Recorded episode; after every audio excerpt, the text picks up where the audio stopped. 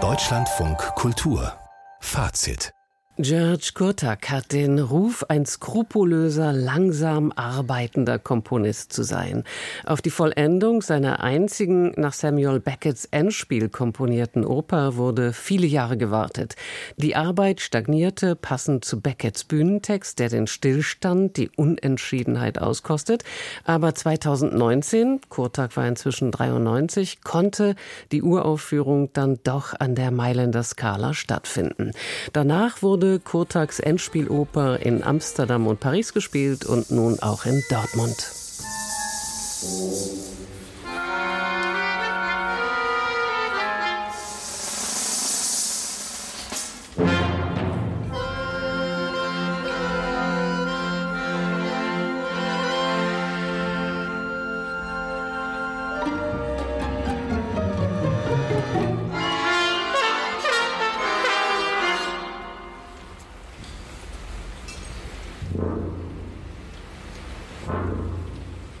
Der Musikkritiker Uwe Friedrich hat George Kurtaks Endspiel heute Abend in einer Neuinszenierung von Ingo Kerkhoff gehört. Schönen guten Abend. Guten Abend. Wer Becketts Theaterstücke kennt, weiß, dass nur sehr wenig auf der Bühne geschieht, dass es keine klassischen, dramatischen, von heftigen Gefühlsausbrüchen begleitete Konflikte gibt, eher melancholisch heiteres auf der Stelle treten. Im Endspiel gibt es den blinden und gelähmten Hamm, seinen Diener Klov und Hams Eltern, die ihre Beine verloren haben. Im Theater saßen sie in Mülltonnen. Was für eine Szenerie hat Ingo Ingo Kerkhoff entworfen. Hier gibt's auch Mülltonnen in der Oper Dortmund. Die Aufführungssituation zusammen erarbeitet mit Anne Neuser, die für Bühne und Kostüme zuständig ist. Wir sitzen auf der Hauptbühne und im zum Zuschauerraum gewandten Teil der Hauptbühne ist ein Kunstrasen, also eine Rasenfläche, ein Klavier und in der Tat die beiden Mülltonnen, in denen die Eltern hausen und es wird wird Hamm im Rollstuhl herumgefahren, eine relativ kleine Spielfläche, in der Bühnenöffnung eine Gase und dahinter ist das Orchester, dirigiert von Johannes Kalitzke, das dadurch eine große Präsenz auch erfährt. Und wir sind ungeheuer nah dran an den vier Sängern, also drei Sänger, eine Sängerin, wie man das selbst im Schauspiel selten hat und in der Oper ja eigentlich nie, wo man sonst den Graben noch dazwischen hat, das Orchester, das das Kurtak fordert, ist sehr groß, spielt aber in der Regel relativ leise und kriegt aber dadurch eine Direktheit, die ganz unerwartet war für mich. Lassen Sie uns noch einen Ausschnitt aus der Oper hören. Gesungen wird auf Französisch, denn Beckett hat Fin de Partie 1957 auf Französisch geschrieben.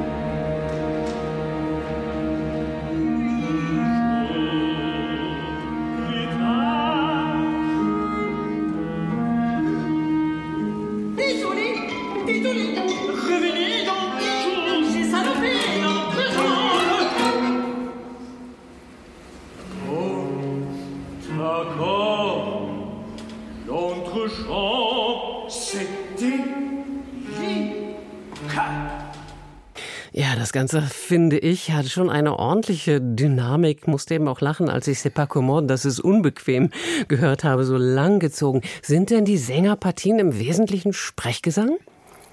Es wird schon wirklich gesungen. Die sind richtig als Sänger auch mit Melodiebögen, mit Legato gefordert.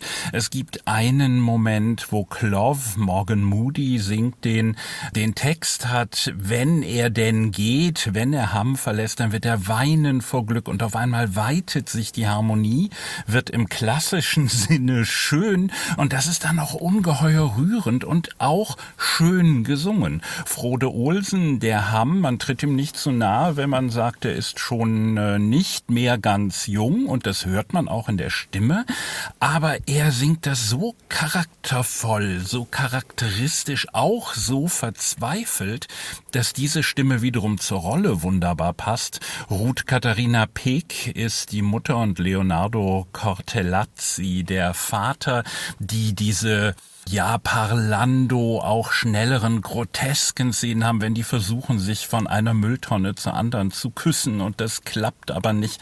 Das ist auch in der Musik schon, ja, flott und dramatisch abgebildet.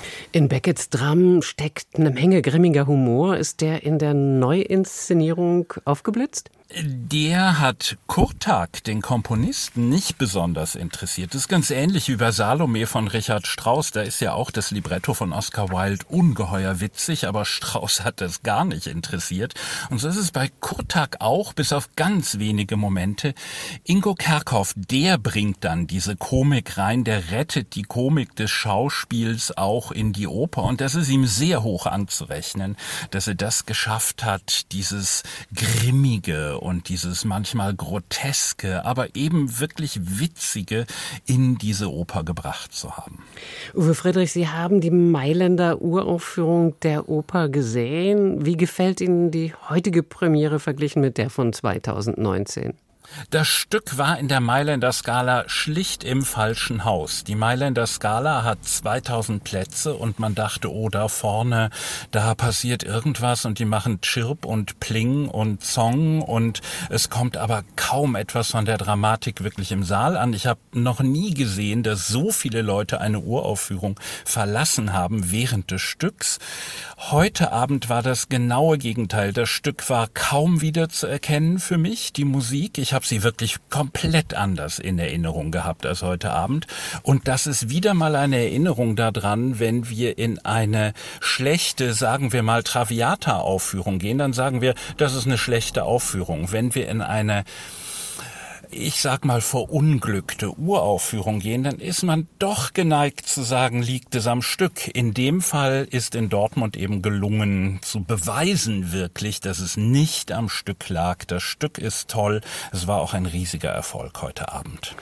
Der ungarische Komponist George Kurtak ist vor zwei Wochen 98 Jahre alt geworden. Sein Oper Endspiel wurde 2019 an der Scala uraufgeführt.